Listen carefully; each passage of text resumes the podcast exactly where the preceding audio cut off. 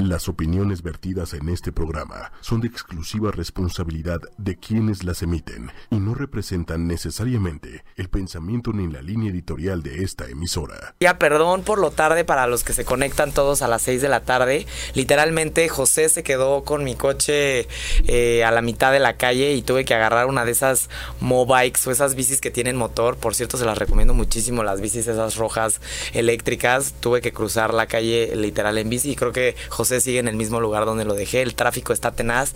Esto del tráfico de Sembrino, ya lo prometo, nos vamos a organizar mejor para llegar temprano. Y pues vamos a entrar rápido al tema del día de hoy. Ya saben que pueden escuchar todos nuestros podcasts. A ver si el equipo allá de producción ya puede subir todos los podcasts que tenemos pendientes, porque tenemos como siete podcasts, ocho podcasts pendientes para subirlos a Spotify y a iTunes. Em, el tema del día de hoy es súper interesante. ¿Por qué? Porque todos nosotros hemos sentido esta emoción que, que, hace que se acelere nuestro corazón, que se acelere el, ritmo cardíaco, que se acelere la sangre, este, esta emoción que también a su vez causa ansiedad, esta emoción que, que, surge cuando una persona percibe una amenaza, una amenaza hacia algo que, considera propio, ¿no? Esta emoción que, eh, induce a que sintamos sospecha o, dudemos del otro o que sintamos que, que queremos quitar a la persona de enfrente porque estamos viendo tal vez que nuestro galán, nuestro esposo, nuestra pareja está tal vez echándole los ojos allá o de repente sentimos que tal vez nuestro novio o nuestra pareja está como liando o, conviviendo con la con la con la galana o de, del tal vez del, del de enfrente, ¿no? O tal vez con alguien, algún amigo del trabajo. Entonces el día de hoy vamos a hablar de los celos, eh, justamente esta, esta emoción que, que a mi parecer, en mi perspectiva, definitivamente es una emoción natural, ¿no? Es, es, este, es algo que yo creo que todos nosotros hemos llegado a sentir, no nada más los celos de pareja, sino también los celos eh, tal vez este, con un, con una, con un, por ejemplo, las, las, las las abuelas, ¿no? La, con la nuera, con el, con el nuero, ¿no? también eh, celos en el tema tal vez de hermanos, de amigas. Siempre los celos yo creo que que han existido a lo largo de todo el tiempo y pues obviamente eh, a muchos de nosotros pues no nos gusta sentirlos, pero qué mejor que entender de dónde vienen, para qué son, ¿no?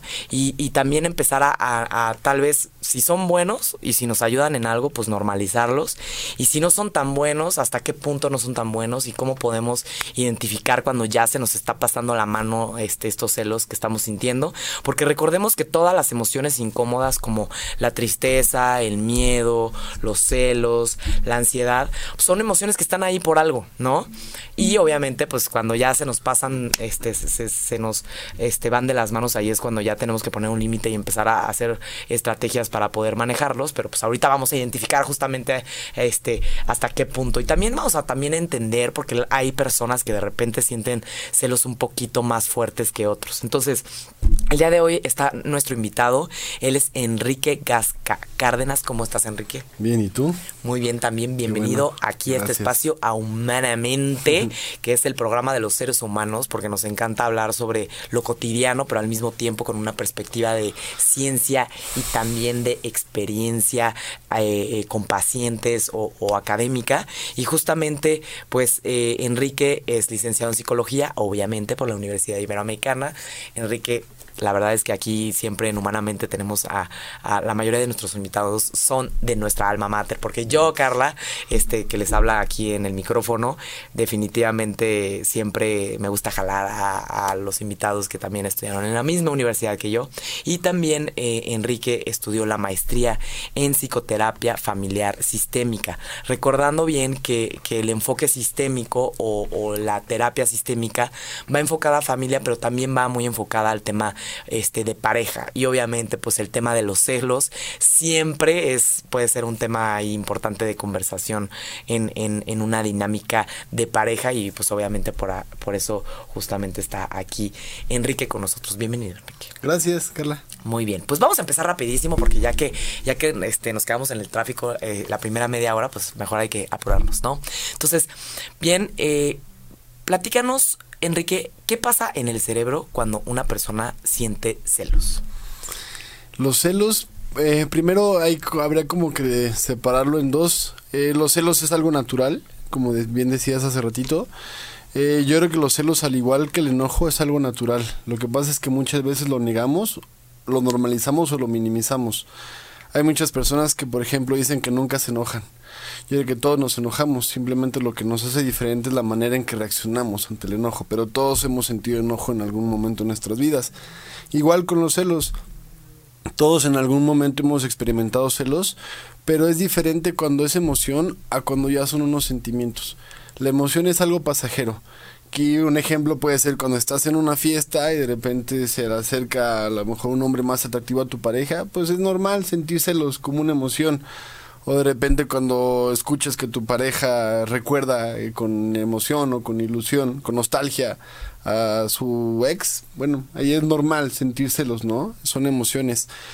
Pero ya cuando se vuelven sentimientos es cuando ya empieza como lo disfuncional. Sentimientos es cuando ya es algo como establecido, cuando ya es algo que empiezas a sentir como cotidiano, que ya cualquier persona empieza a generar desconfianza en ti, que ya no nada más es porque te platicó de su exnovio, sino que ya dudas y sientes celos del compañero del trabajo, o del jefe, o del vecino, o de su mejor amigo, y cuando ya va más allá, cuando ya no lo puedes controlar. Entonces los celos pueden generar diferentes cosas, pueden generar ansiedad y puede ser. Eh, como... comentada, ¿no? Pareciera ser que surgen los celos y de repente lo sientes, lo sientes y de repente ya estás ansioso, ya no estás celoso, ya estás ansioso y eso sí ya como cochambre, ¿no? Claro, y el problema es cuando ya no los puedes controlar, cuando ya van más allá de ti y empiezas a hacer conductas que te afectan a ti y afectan tu relación de pareja. Porque pareciera ser que ya sientes tantos celos que tienes que hacer algo para dejar de sentirlos. Y ahí es donde ya empiezas a molestar al otro, o ya empiezas a meterte donde no te debes de meter. La invasión de la privacidad. Exacto, que, ah, celos, celos, celos. Ay, solo checo tantito su celular verifico bien si sí no me la está haciendo, como ya vi que no me la está haciendo, se me quitan los celos. Y, otra vez los vuelvo a sentir y otra vez me vuelvo a asomar, checo otras cosas, ¿no? Pareciera ser como una obsesión. Y hay parejas que caen en un juego que a mí se me hace como muy perturbador que se checan los celulares entre ellos. y es como algo, o sea, ya cada quien tiene el acceso, tiene la clave del otro para checar su celular. Eso ya a mí ya se me hace como, ya es como muy disfuncional. Disfuncional, bien. Y el... ¿qué de, qué depende que... Porque por ejemplo, eh, típico que platicas con cualquier persona y dice, no, pues es que yo soy muy celoso, yo soy muy celosa. Y, y por ejemplo, yo, yo Carla, puedo, puedo decir que no soy muy, muy celosa, pero tampoco soy nada celosa. Soy como más o menos, ¿no? Y, y sí, de repente puedo llegar, a veces sí puedo llegar a ser un poco celosa, pero ¿de qué depende que una persona sea muy, muy celosa? Y yo también observo de repente este, no sé, parejas en donde tal vez el novio o el esposo se comporta, o, la novia o la esposa se comportan coquetos y ves al otro que le vale, le vale, o sea, no le importa para nada y ahí es donde dices, oye, deberías de estar ahí como un poquito más a, la, a las vivas, no te la vayan a bajar, ¿no? O protege por no límites. ¿De qué depende en, en, es personalidad, es pasado, es vivencias, es historia? ¿De qué depende que una persona sea más celosa que otra?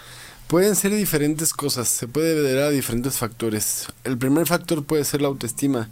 Puede ser que esté una persona insegura que se siente que se siente como menos delante de cualquier otra persona que no se siente atractivo, que no se siente inteligente, que no se siente simpático. Y cuando llega una persona que tiene alguna de esas cualidades... El pues autoestima. El autoestima. Ok. una de las grandes variables sería qué tanto valor le das a quien eres tú, a tu identidad, a, a, quien, quien, quien te consideras que eres. Y eso puede llegar a amenazar en comparación con otras personas, ¿no? Claro. Ok. También puede ser experiencias previas, experiencias pasadas. Eh, yo creo que hay un punto muy importante que ya lo veremos como más adelante también, pero lo podemos tocar, es el trabajarlo en terapia. Yo creo que un amigo me decía un chiste, decía, si no vas a terapia dicen que se te puede aparecer tu ex en el cuerpo de otro. Okay. yo creo que eso puede, eso puede, pasar mucho, de repente todos tenemos experiencias pasadas. Si no lo trabajamos es como una mochila que siempre vamos a estar cargando. Y de repente las mujeres y los hombres solemos como repetir eso, ¿no? Solemos como decir, ah, todas las mujeres son iguales o todos los hombres son iguales. Pues no. ah, podría ser. Entonces te refieres a que tal vez tuviste una pareja que no fue una pareja que te hiciera sentir seguro, porque hay parejas cabroncitas que te están todo el tiempo ahí, este, provocando y causando celos, ¿no? Porque hay gente muy perversa que le gusta causar dolor en el otro, ¿no? y, y ahí, pues tú te acostumbras tal vez a esa relación y cuando inicias otra relación pareciera ser que ya estás ahí repitiendo lo mismo y a pesar de que tal vez la persona te está haciendo sentir bien, Claro. Y tal vez está ahí al tanto y no te hace sentir inseguro y, te está te está dando tu lugar y todo. Puede que aún así tú sientas que te la va a hacer. Claro. Eso tal vez de una pareja anterior, pero ¿qué, qué hay de los papás? Claro, también las conductas aprendidas, ¿no? De casa. Los niños, eh, pues yo creo que el, primer modelo donde aprendemos a, a, desenvolvernos en la sociedad es en la familia, más allá, incluso más, antes que la escuela, donde aprendemos a socializar, donde aprendemos los valores, los primeros valores, cómo relacionarnos con los demás, es en la familia.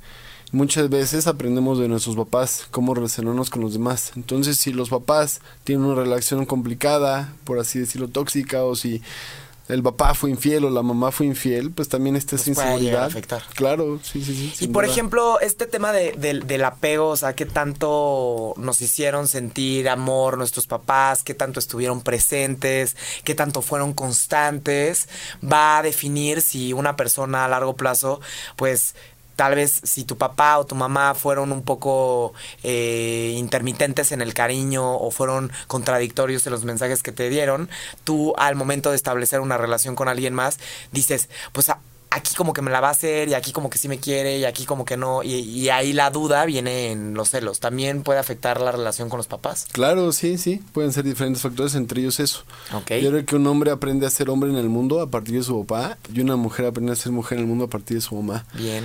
Pero yo creo que llega un punto en que tenemos que hacernos responsables, como aprender a hacernos responsables y nuestros papás muchas veces hicieron lo mejor desde lo que ellos consideraron lo mejor para nosotros y pues asumir las consecuencias de nuestros actos, entre ellos ir a terapia para trabajar eso. Bien, entonces estamos hablando de autoestima, que es algo dentro de nosotros, estamos hablando de la relación con nuestros padres, que sería de nuestro pasado, estamos hablando de las relaciones anteriores que hemos tenido, que serían pues nuestras parejas anteriores. ¿Algún otro factor que defina si una persona va a ser más celosa que otra? Pues, por ejemplo, puede ser, eh, a veces puede influir como el contexto cultural. Eh, en la manera de expresarlo, no en la manera a lo mejor de sentirlo, porque yo creo que todos sentimos celos, se siente igual celos aquí que en Alemania, pero los latinos somos como mucho más emocionales. Los europeos está como comprobado que son como mucho más eh, fríos, como mucho más reservados, y los latinos somos mucho más emocionales, somos como más pasionales. Y también pareciera ser que la cultura mexicana, por ejemplo, sí somos como, también con un tema de mujeres y hombres, pues el hombre como que... El machismo. Ajá, ¿no? Ahí como que este, esta mujer es mía y yo domino y tú no te metas con ella, no la veas, claro. ¿no? Puede ser puedo salir con mis amigos los jueves y no hay ninguna bronca tienes que confiar en mí. Pero si tú sales con tus amigos Yo los no confío en ti. Claro. Bien. Bien, entonces, eh, cultura, pasado y autoestima. Si el sentírselos es una emoción normal en la pareja, ¿hasta qué punto nos podemos dar cuenta o cómo podemos identificar si ya estamos teniendo celos este, que nos están causando problemas en nuestra salud mental. Es decir, que ya se están convirtiendo esos celos en ansiedad crónica de que ya no puedes dormir y no tienes paz. Voy a, voy a a una de, de mis mejores amigas, a Maite, que siempre dice, busca a alguien que te dé paz. Porque, pues imagínate, si vas a estar con una pareja tal vez toda tu vida y te casas con alguien que, que, te va a estar sintiendo, hacer sentir ansiedad todos los días, pues la vida es muy complicada para que la pareja que vayas a elegir para toda la vida no te dé, no te dé una sensación de seguridad, ¿no? Entonces, ¿cuándo ya un celo ya se convierte en celotípico, en ya, ya este perfil obsesivo de los celos? Yo creo que hay como un indicador como muy fácil como detectar. Cuando revisas el celular de tu pareja, ahí es un problema. Y es algo que normalizamos un montón. Y desde la adolescencia a mí me ha tocado trabajar en, con adolescentes. Trabajé un tiempo en, en escuelas, en el servicio, el servicio de salud. íbamos mucho a secundarias. Ya lo como muy normalizado. Los adolescentes ya lo ven El como ya de plano romper un límite, transgredir, transgredir tal vez el espacio del otro y, y Claro. darte un brinco, ¿no? Al, al- a lo que, a la privacidad del otro puede llegar a ser, ¿sí? Claro. Eh, internamente, no, no de cómo lo expresas, sino emocionalmente cómo lo podemos sentir cuando ya de repente te dicen, o sea, ya, o sea, estás sintiendo una cantidad de celos grave.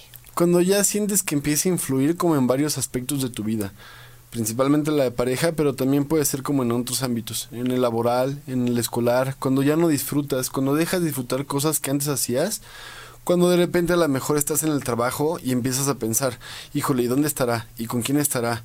¿Y si se habrá salido de la casa o se habrá quedado? O cuando estás en el gimnasio, cuando estás haciendo ejercicio y empiezas a pensar, híjole, y ahorita que estoy aquí, ella está solo en la casa o está solo en la casa.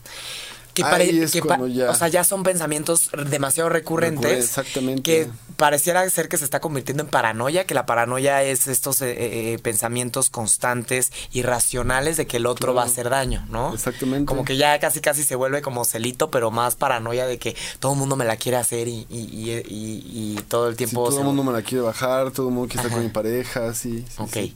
bien, entonces sería que, que ya los pensamientos de celos ocupen mucha parte de tu tiempo Y que estés haciendo conductas que, que puedan afectar a otros o a ti mismo, ¿no? Claro. Como por ejemplo, típico, ¿no?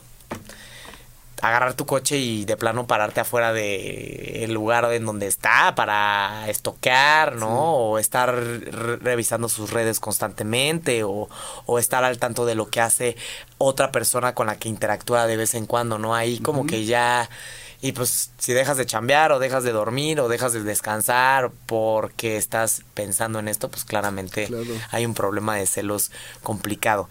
Y, y este tema de celotipia, o sea, ¿por qué se le llama celotipia? Porque, porque la celotipia, o sea, imaginémonos que están los pensamientos, el- los tipos de pensamiento que puede ser paranoia, que es, sientes que alguien te va a hacer daño, puede ser este el, el- los pensamientos nihilistas, las personas que están constantemente pensando que algo malo va a pasar, que alguien va a morir, ¿no? Pensamientos de muerte constantes. Hay como muchos contenidos de pensamiento. Y la celotipia, pues es ese contenido de pensamiento, ¿no? ¿Hay alguna serie de criterios o un checklist o una lista de, de, de, digamos, características donde dices, ya, ¿tienes celotipia y tienes un problema de celos o es más complejo? ¿Cómo, ¿Hay al- alguna forma de identificarla? Sí, cuando ya es muy recurrente, cuando ya es prácticamente todos los días, cuando son muy infundadas, cuando... Que no hay un no fundamento. hay un fundamento, exactamente. Cuando le hablas 30, 20 veces al día y siempre te contesta y te dice dónde está. Eh, cuando, sí, cuando no hay como un fundamento, cuando son como sin fundamento, sin lógica, ahí es cuando ya puede ser considerado como celotipia. Ok. Que es interesante porque es muy difícil encontrarle fundamento a algo que está en nuestra imaginación y que tal vez no hay manera de fundarlo. Este, este es un tema de entre la realidad y, y- y el mundo interno y el mundo externo, ¿no? Uno puede decir, no, pues es que yo estoy segura. Y, y yo creo que podría ser, como dices, se lo platicas a alguien más y si la persona, y si todo el mundo te dice, no, manita, estás, pero mal, o sea, estás alucinando, yo creo que estás viendo más cosas de las... Pero si se lo platicas a alguien y te dicen, no, sí te la está haciendo, ojo ahí, ¿no? Y se lo platicas a alguien más, no, yo creo que sí. Por eso también hay que ir a terapia, amigos. Por eso hay que hablar de nuestros problemas, para tomar perspectiva de nuestro mundo interno, porque a veces nosotros nos hacemos chaquetitas mentales medio extrañas, ¿no? Y porque no es lo mismo la mejor amigo o el mejor amigo. Ellos siempre van a estar de tu lado y un terapeuta es alguien externo. Siempre a lo mejor tu mejor amigo te va a decir, no, sí, sí, tienes razón. Sí, siempre ha sido así contigo. O tu mejor amiga también. Porque también cortamos cómo, cómo nos va en la feria, ¿no? Cada quien cuenta su versión. Por supuesto. Entonces tú cuentas la versión con tus amigos, tus amigos van a estar de tu lado, tus amigas. En cambio, un terapeuta es alguien externo que puede ser mucho más subjetivo. Bien. Eh, en cuanto al, al... Ya, imagínate que una persona que nos esté escuchando trae una forma de sentir celos muy, muy, muy, muy fuerte, ¿no? Aquí nos están haciendo un par de comentarios, nos mandan saludos. Este, saludos, manos, Itzel, Mariana, Gustavo, este, allá psicología clínica, esos pensamientos irracionales muchas veces son reforzados por la pareja. Es decir, que la pareja pareciera ser que, que a pesar de que no te está pintando el cuerno, como que te hace sentir inseguro a pesar de que no estás... Yo ahí difiero. Que, a ver, cuéntanos, cuéntanos. Yo creo que cada quien es responsable de sus emociones. Sí. Yo lo aprendí, por ejemplo, en un, en un trabajo que tuve. Eh, se lo aprendí a un terapeuta, un compañero terapeuta. Me decía que ninguna persona es capaz de generar enojo en mí. Que yo decido si me enojo ante lo, ante lo que hacen los demás. Por ejemplo, me ponía un ejemplo. Y es a lo que a mí me pasa de repente. Voy en el coche, en el tráfico y de repente un camión se me cierra. Yo no soy responsable de que el camión se me cierre, pero sí soy responsable de cómo reacciono ante lo que hace el camión. Claro. ¿Entiendes? Entonces, yo ahí creo que es como evadir la responsabilidad de nuestros sentimientos, de nuestras emociones. Yo creo que sí hay conductas que a lo mejor pero no, aún no, no creo eso. Yo creo que cada quien es responsable de sus emociones y el otro puede hacer lo que sea, pero yo soy responsable de cómo reacciono ante eso. ¿Me entiendes? Es como darle como mucho poder a la otra persona y sobre todo quitando responsabilidad a nosotros. Es que tú me hiciste enojar. No, tú hiciste algo y con eso yo me enojé. Yo decidí enojarme. ¿Me entiendes? Creo que sí somos eh, responsables definitivamente de, de nuestras propias emociones, pero creo que es inevitable no responder a los actos de los demás. Vivimos en sociedad, o sea, necesitamos responder. Y creo que ahí es donde justamente viene el tema de la pareja, ¿no? Si la pareja la caga, pues nos vamos a enojar porque lo, natural es poner un límite o, o, si de repente... o si de repente ves que, que, no sé, me llegó a pasar alguna vez eh, con algún exnovio. Si de repente ves que la exnovia le manda un mensaje y ni siquiera te metes a su celular, o sea, de repente, no sé. Estás comiendo y llegan. Les voy a contar, o sea, me pasó que saqué el celular de la bolsa. Ay, pásame mi celular. Agarras el celular. Obviamente, medio que ves tantito, no te estás. Todo el mundo ha visto el celular de su pareja y no me van a decir que no. O sea, lo volteas a ver, no es como que te vas a meter, ¿no? Porque vibra, ¿no? Y volteas. Sí, vibra y volteas, todo el mundo voltea. o sea, a mí quien me diga que no voltea, no le creo. Lo saqué y de repente la exnovia mandándole un mensaje. Tú eres responsable de que sientas celos. Tú eres responsable de ser enojada. Pues no, no, o sea, claro que él es responsable porque tal vez tiene una interacción con su exnovia, ¿no? Entonces ahí... Ahí, hay que poner límites. Ahí hay que poner límites, definitivamente, por supuesto. Entonces ahí, este, obviamente hubo un gran problema después de ese mensaje que no les voy a platicar porque no estoy hablando de mi vida personal aquí en el podcast. Pero, ¿qué podemos hacer nosotros también para que nuestra pareja no sienta celos de nosotros? Pues yo creo que siempre ser honestos, siempre decir la verdad. Yo creo que eso es muy importante. Eh, una manera puede ser abrirlo como en, terapia de pareja, pero yo creo que algo muy importante es siempre la comunicación, siempre ser honestos, nunca mentir, porque una mentira genera muchas dudas. Eh, y no hacer cosas buenas que parezcan malas, ¿no? O sea, si vas a salir con tus amigos, serle honesto, oye, voy a salir con mis amigos y no decirle, oye, tengo una junta y voy a salir más tarde. Porque donde de repente ella, no sé, vea que estás en, no sé, en Chilis o saliste con tus amigos a algún bar, algún restaurante, pues ya no, ya no va a confiar. Y eso no quiere decir que haya habido otra persona, simplemente fue una mentira, pero una mentira se tapa con otra mentira, ¿me entiendes? Que ahí es una cosa, ¿no? Si tú tienes una pareja que por su personalidad es manipuladora, ya valiste, brother. Porque el del manipulador o de la manipuladora, porque también las mujeres son manipuladoras, la neta, no nada más los hombres, no hay que ponernos como malas personas la que manipula o el que manipula te va a decir cosas que quieres escuchar. Y al momento en el que tú te das cuenta que no está haciendo lo que te dijo que estaba haciendo, pues en ese momento vas a sentir celos, porque te está mintiendo. Claro. Porque la manipulación muchas veces trae la mentira para poder conseguir lo que el otro quiere. Entonces, de principio, pues creo que ser honestos, ¿no? Ser honestos. Eso es muy Es la raíz, definitivamente. Poner límites, ¿no? También siempre dar el lugar delante de los demás. Eso creo que puede generar, puede ayudar a que haya más confianza en la relación. Dar lugar delante de la familia, dar lugar delante de los amigos, ¿no? Delante de, de la ex también, eso es como muy importante, ¿no? Si de repente te lo encuentras o te encuentras a tu ex en algún restaurante, en alguna fiesta, pues darle lugar a tu pareja. Ok. Du- lugar, el lugar. Que también, si de repente. Hay gente que se enoja mucho cuando un hombre o una mujer voltea a ver a alguien más. A mí eso se me parece. Es súper legal que alguien voltee a ver al otro. O sea, es como ver. ir a un museo. O sea, es observar. ¿Quién no puede observar, no? Una cosa es ya casi casi que caerte en la silla porque estás viendo al otro, ¿no? Pero voltear a ver al otro no pasa nada. O sea, te puede llamar la atención y no hay problema. Yo creo que ahí sí. Alguna vez escuché una, una frase que decían, estar a dieta no implica no poder ver el menú". Claro, el menú y, y- y a veces es padre voltear y decir, mira, hay gente hermosa guapo". en este mundo, ¿no? Claro.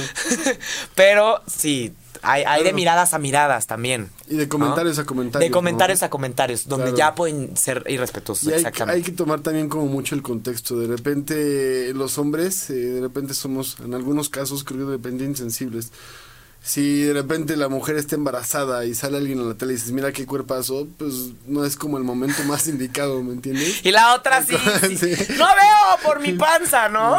Casi ni, puedes ver porque estás embarazadísima. Sí. Bien, sí, creo que también hay que ser empáticos. A ver, el, el... ¿Qué has visto tú? Porque tal vez no hay... No. No creo que haya un estudio que diga que las mujeres o los hombres son más celosos, o chance lo hay, pero no lo tenemos aquí. De lo que has observado tú en terapia, ¿quiénes son más celosos? ¿O quién expresan más sus inseguridades de celos? Yo creo que los hombres somos más celosos, porque los hombres los, lo externamos más. Eh, hay como conductas muy normalizadas por el machismo en el que Ajá. hemos crecido, que todavía yo creo que hay muchísimo que trabajar ahí. A lo mejor, no sé, ¿eh? a lo mejor yo creo que ha ido reduciendo, pero de repente no, hay cosas que me dicen que no, como por ejemplo los feminicidios, ¿no? Pero yo creo que hay conductas como muy normalizadas en el hombre. Por el ejemplo, un hombre puede salirse, puede irse de vacaciones, eh, una despedida de soltero, y a lo mejor no hay tanto problema, pero si una mujer se va a despedir de soltero, ahorita como que ya es más frecuente y depende del círculo social, ¿no? Del estatus social. Pero de repente no es tan común, ¿no? Sí genera como... A mí me ha tocado como amigos se van a despedir de soltero, pero si su esposa o su novia se van a despedir de soltero es como, ¿y por qué tú? Pues tú también puedes. Sí, ¿no? lo interesante aquí es que pues yo creo que sí hay estadísticas de que pues tal vez este en una despedida de soltero pues tal vez los hombres se portan peor porque es ma- mejor aceptado. O sea, Claro, socialmente claro, sí, sí, sí. eh, en México no sé por qué, no, no entiendo que alguien venga y Parte no los machismo. explique, parte del machismo, pero parecería ser que un secreto entre voces es que los hombres 100% puedan ir a agarrarse a alguien más y no pasa nada y todo el mundo lo ve como, ah, chido, padrote, Pero ¿no? Y la mujer, El caso de Lady Coralina, la puta que ya y la Yo marcada. he visto un video de un hombre. La marcada socialmente fatal. Yo creo que Es el mejor ejemplo. Es el mejor ejemplo, decir. Sí, exacto. si un hombre hace eso, no pasa nada. Pero yo pensaría- yo pensaría que tal vez las mujeres es más aceptado que los hombres expresen o se quejen cuando Claro. alguien más coquetea, Sí. pero yo creo que las mujeres los sufren Se también. lo guardan más. Se lo la guardan diferencia más. es que los hombres lo expresamos más Ajá. y las mujeres se lo guardan Se más. lo guardan más. Y puede ser como muy destructivo, ¿no? Ok, claro. Porque yo creo que hasta cierto punto es como mejor externarlo que quedártelo adentro. De repente las mujeres se pueden como flagelar, ¿no? Como autoflagelar ellas mismas. Y los hombres, pues sí, lo, lo solemos expresar más. Yo creo que esa es la diferencia. Yo creo que a lo mejor los hombres somos un poco más celosos, somos más celosos, pero más porque lo expresamos. Y también pueden influir muchas cosas. Eh, la autoestima, ¿no? A los hombres nos afecta mucho. Eh, hay como muchos chistes incluso como de cornudos, ¿no? O sea, si un hombre llega, le llegan a ser infiel, te es visto como pésimo dentro de sus amigos, dentro de la sociedad, como poco hombre. 100%. ¿No? 100%. Y por ejemplo, si pudiéramos rescatar algún componente positivo de los celos, ¿cuál crees que sería? Pues el que demuestran amor, ¿no? Yo creo que en algún punto los celos hasta son bonitos, ¿no? Si de repente estás en una fiesta y de repente llega alguien y te empieza a platicar, como a tirar la onda y de repente llega tu novio y te abraza, pues hasta es padre, ¿no? Hasta sientes como, ah, mira, qué padre, sí le interesé, ¿no? O igual al Sí, revés. como que pareciera ser que, a ver, y recordando que todas las emociones sirven para algo, ¿eh? Todas, todas, las incómodas Claro. y las cómodas. Parecería ser que es como un empujoncito de ir a cuidar este aquello que te importa. Aquello que te importa, ¿no? claro, sí. No, porque pues no somos dueños de nada, pero pareciera ser que es un kick como de ay, ¿no? O, o- o yo les quiero preguntar a ustedes que nos escuchan, ¿nunca les ha pasado que tienen algún amigo o alguna amiga o alguien conocido y de repente de la nada les empieza a platicar de una galana o en su caso si es hombre de un galán? Y pum, empiezas a sentir celos y dices, moles, ya me gustó, güey. Ya me gustó. Y te empiezas a dar cuenta que la persona te interesa porque estás sintiendo que se te está yendo, ¿no? hay un rival, ¿no? Cuando hay algo, y ahí es donde, pup, a mí me ha llegado a pasar, A todos, en creo. el- me, me llegó a pasar un par de ocasiones muy clarito que decías, sí, es mi amigo, es mi amigo, es mi amigo, es mi amigo, ¿no? Y no sientes nada, nunca, ¿no? Y de repente lo ves con de la nada, ¿no? Puede ser que haya sido tu amigo mucho tiempo y nunca había. Y de repente, un día, un día de la nada, ves a esa persona con, es- con una mujer O te platican, ¿no? o te platica. Oye, es que Y de la noche a la mañana empiezas a sentir moles. Claro. Y ahí pareciera ser que es como el wake up call del amor, ¿no? Claro, y Así ahí es- como. ese es un componente muy importante, como la posesión, ¿no? Y yo creo que de repente, eso creo que platicando con mis amigos y con varias personas, esto nos ha pasado. Terminamos una relación y no hay ninguna bronca. Pero cuando eh, la ex o el ex empieza a andar con alguien más, ¡pum! Ahí es la bronca. Y ahí no es amor, ahí es como el afán de posesión. Sí, claro. Como era mío, Sí. era mía, porque alguien más va a tener algo que era mío. como de cosa. Exacto. ¿No? Sí, como de orgullo. Claro. Sí. Sí, sí, está muy interesante el, el y, y yo les puedo contar, o sea, en la infancia, en alguna ocasión, sí, mi primer novio fue mi mejor amigo. y literal, era mi mejor amigo, era mi mejor amigo, era mi mejor. Y de repente, en una fiesta, lo vi con otra niña. No, y le dije a todos los amigos, no, es que me gusta, ¿por qué? Y ¡pum! Que yo también le gustaba. Mira. se Y ya fue mi novio. y esos celos hicieron que lo identificara. Lo triste aquí es que a veces uno necesita verlo ahí como el, el- el- el Sí, sí, piquete. El- sí, piquete sí, para realmente despertar y expresar y, y- y- y salir allá afuera, ¿no? Entonces eso también no está bien, o sea, esperar un piquetito Claro. para realmente exponer lo que uno siente, pues sí, qué necesidad, ¿no? Entonces, creo que sí, sí, definitivamente. Pero, por ejemplo, hablando de, de los celos, este, digamos, cuando, ¿tú crees que las, los celos han llegado a romper las relaciones? Sí, sí, llega un punto en que la otra persona se puede hartar, se puede cansar. Puede ser un sufrimiento para la persona que siente los celos, porque muchas veces ni siquiera los expresan. Hay personas que los expresan, pero hay otras que no, y puede ser como autoflagelarte y un martirio de todos los días, ¿no? Pero ya cuando los empiezan a expresar, ya cuando hay llamadas, 20 llamadas al día, ya cuando... Hay preguntas. Claro. Esas preguntas como... ¿Y qué hiciste hoy?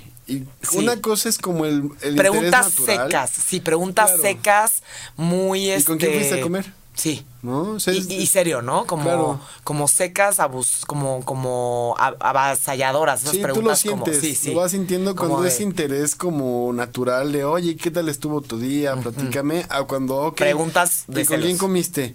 ¿Y a qué hora terminó tu junta? Pero no me dijiste que ibas a hacer, ah, pues cambiamos a la, no fuimos al café, Claro. fuimos por un té y...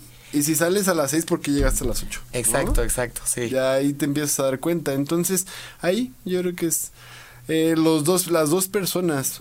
Primero, el que siente los celos y después también ya puede ser como algo muy desgastante.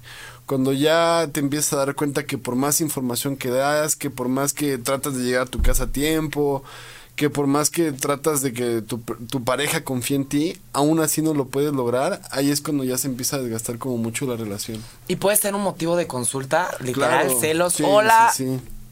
necesitamos unas sesiones porque estos ya celos... no lo aguanto o ya, no lo aguanto. Sí, sí, sí. claro. Definitivamente. Sí. Bien, el...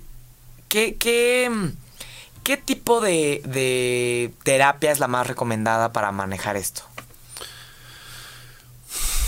Yo creo que terapia de pareja y aparte también terapia individual. Yo- Para fomentar ahí el tema de autoestima, para aparte hacer cada más quien trae sólido, sus ¿no? temas. Claro. Sí. Cada quien trae su maleta. Exactamente. Que abran las maletas, que empiezan a doblar y extender la ropita que está allá adentro, sí, sí, sí. ¿no? Sí, Para, para también. que- las relaciones que tuvimos, las relaciones de nuestra familia, todos traemos eso cargando, todos, todos. Bien. Entonces, de pareja y también individual. El sí, sí, si ustedes han ha ido a hablar en las, en las terapias de pareja, muchas veces hay sesiones en pareja y hay sesiones donde el terapeuta ve a cada uno de manera individual para trabajar también las maletas de cada Y quien. ¿no? aparte cada quien, yo es lo que como yo lo manejo, en terapia de pareja, cada quien debe llevar un proceso aparte, individual. Aparte, buenísimo, súper. Y en el caso de los celos que, que ya no son románticos, que ya no es de pareja, ¿cuáles son, crees que son las este, relaciones donde comúnmente se sienten más celos aparte de la pareja? Con los hermanos, ¿Con los hermanos? amigos, Con sí. los amigos. Sí, con los hermanos creo que ese es como muy claro, ¿no? Cuando el, el primer hijo, el primogénito, de repente llega el otro, es normal que haya celos entre niños chiquitos, ¿no? Eh, que haya, pues se siente desplazado. Por el, por el grande. cariño de la mamá. Yo creo que la, claro, la, la, suegra, ¿no? Claro. La suegra, yo creo que el complejo de Edipo Claro. ahí, este, yo creo que los papás se salvan con el complejo de Electra, que sería como el... Pero también pasa el- mucho, ¿eh? Seguramente Sí, pasa, sí. pero yo creo que el Es clásico, el clásico, el clásico sería, yo creo, definitivamente el de la suegra, ¿no? Alguna vez un profesor me lo explicaba como muy sencillo. Eh, ¿Tú has visto dos abejas reinas en un panal? No. ¿Por qué no? No, no sé. Porque se matan. ¿Se matan? Ajá. No pueden estar juntas. Entonces lo mismo pasa en las familias. Hay dos abejas reinas. Está la suegra, que es la abeja reina, y después llega la nuera, que es la nueva abeja reina. La nueva abeja reina, venga. Cada quien debe de tener su... Su, panal. Pero Cuando puta, ¿no? es Es- el somos mexicanos. Los panales aquí están embarrándose todo el tiempo unos Cuando con viven otros. juntos, cuando viven bajo la misma casa, es normal que arda Troya. No, por supuesto, Sí, sin claro. duda. Sí, las, las abejitas. Sí, pues sí, es que al final también uno de los grandes este funciones de la mujer en, en- desde, el- desde que empezó eh, yo creo la historia no pues ha sido mucho cuidar de las emociones y, y- y estar al pendiente de, de los demás ¿no? Claro, siempre como sí. que el papel eh, o, o uno de los de los tags que trae siempre una mujer este y, y de, en el género en México y en otros países latinoamericanos es el cuidado de los demás. Entonces si de repente llega alguien que también va a cuidar de los demás ¿no? como que Sí, como sí. que entonces, por ejemplo, en, en, en- porque también hay hombres que cuidan mucho emocionalmente de los demás y no estoy diciendo que sea Sí, sí. una u otra, estoy diciendo como este En general. en general. Lo más frecuente, ¿no? Si llegan dos hombres, pues uno está en su chamba y el otro está en su chamba y llegan y tal vez sus, sus luchas de poder son un poco distintas, ¿no? Tal vez un poco económicas, tal vez Como un de poco macho de alfa, un sí. poco de, de Sí, quién sí, puede más, pero pues al final la eh, el, el- el tag de la mujer sería ya este para con la familia misma. Y pues si llega una vieja reina nueva pues viene otra vez con su papel para con su familia. Y ahí hay panales embarrados todo el día y, y- y complejos entonces creo que sí esos son los celos También entre amigos. entre amigos Sí, también no sí, pero entre amigos entre amigos en qué sentido o sea de no te lleves con él Exacto. O entre amigos que, por ejemplo, son mis amigos, no tus amigos. Ah, ¿no? claro. De repente no te ha pasado que tienes como un amigo y ese amigo te introduce a su grupo de amigos. Sí. Si de repente tú le hablas a otro amigo sin el primero, ¿me entiendes? Sin el amigo en Sí, común. por es como el, supuesto. Oye, fíjate que vi a tal. Ay, ¿Y por qué lo viste? Es mi Sí. amigo. Ah, pues no sé, ya somos amigos. Sí, ¿no? como de, eso es muy oye, común. sí, también, claro que es muy común que pases, definitivamente. Pues eh, ya estamos llegando un poquito al final. La verdad es que ha sido muy interesante este exprimir un poquito más sobre este tema, ¿no? Este aquí nos dicen que eh, Manuel comenta que debe ser terrible. Debe ser terrible tenerme y después perderme, dice. Aquí dice, no, la, el proceso individual sería con el mismo terapeuta. Están preguntando aquí si el proceso individual es con el mismo terapeuta. No. Lo que comentaba justamente nuestro invitado el día de hoy es que no tendrá que ser con el mismo terapeuta. Cada quien debe de llevar procesos diferentes. Yo personalmente no sé mucho sobre terapia de, de, pareja porque yo no me especializo en eso, pero creo que sí puede haber un sesgo muy importante si, si el mismo terapeuta está manejando los dos procesos, ¿no? Sí. Creo que ahí se empieza a hacer una maraña. Incluso compleja. en... eh, Como el mismo terapeuta no puede ver a los hermanos, ¿me entiendes? Claro. Puede llevar una terapia familiar y dentro del proceso tener sesiones individuales. Pero que vea a dos hermanos en proceso individual, no, no es como lo más ético. Bien, eh, ya para cerrar, eh, Enrique, ¿podrías recomendarnos algún libro sobre, o alguna serie, o alguna película, o alguna este, pieza que quieras compartirnos para poder hablar, o, o poder más bien leer o ver más sobre este tema? Claro, le renté justo un libro en la universidad. Me gustó mucho. Se llama Los celos, celos en la pareja y el autor es Echeburúa. Déjate digo cómo se llama. Enrique Echeburúa. Ok. Y por ejemplo, hace poco veía una serie que ya va como al extremo, ¿no? No sé si la has visto la de You. Ese es como Ah, un sí, caso sí. de celos, ¿no? No, eso es un caso Como de, posesión, sí. de ya sociópata andante joven y millennial, ¿no? Claro. Bien, buenísimo. Enrique, ¿nos podrías pasar tus datos por si alguien te quiere contactar, este, de los que nos escuchan? Claro. Eh, ¿Qué doy mi celular o...? Sí, tu correo o tu celular, el cualquiera de los dos. Eh, mi celular es 55 60 91 06 70. Bien. Eh, ahí está el celular de, de nuestro invitado de hoy. Él es Enrique Gasca. Pues muchísimas gracias. Gracias a ti, Enrique. Carla. Gracias. La verdad es que sí era importante repasar este tema que, que ya lo traíamos desde hace rato. Teníamos es tan, muchas. tan común. Es, es muy común también normalizarlo, ¿no? Claro. Este también tiene una parte humana, los celos. que yo todos creo, lo hemos sentido. Que todos, hemos en algún momento lo hemos sentido. También tiene una parte romántica, yo creo. ¿no? Yo creo que ¿Y en cualquier historia de amor hay un poco de celos de por medio, poquitos Claro. aunque sean. Y pues ya, cuando los celos se sienten, cuando el celo ya lo sienten como si se van a dormir y no pueden dormir por celos, tienen un problema. Como dejas disfrutar tus Sí, cosas. Exacto, si, si de repente están este checando lo que está posteando su pareja en Facebook y, y lo que le postean los demás, en lugar de est- estar chambeando, tienen broncas. Cuando ya no nomás es la ex, cuando ya es la amiga del trabajo, cuando ya es la jefa, cuando ya son varios, ya también es. Que es normal como sentir celos hacia alguien, ¿no? Hacia alguien, pero. Pero ya Ah, claro, hacia todos. Sí, ¿no? ahí ya también Cuando es- ya es todos. Todos, Todos, no confío en nadie. Muy bien. Pues muchísimas gracias a todos por sus comentarios, por conectarse el día de hoy. Esto es humanamente. Gracias por todo. Este programa fue un poco breve, pero tenemos que acabar porque si no. Este no puede pasar el siguiente programa. Se cuidan muchísimo y muchas gracias, Enrique. Gracias a ti. Nos estamos viendo. Hasta la próxima. Chao.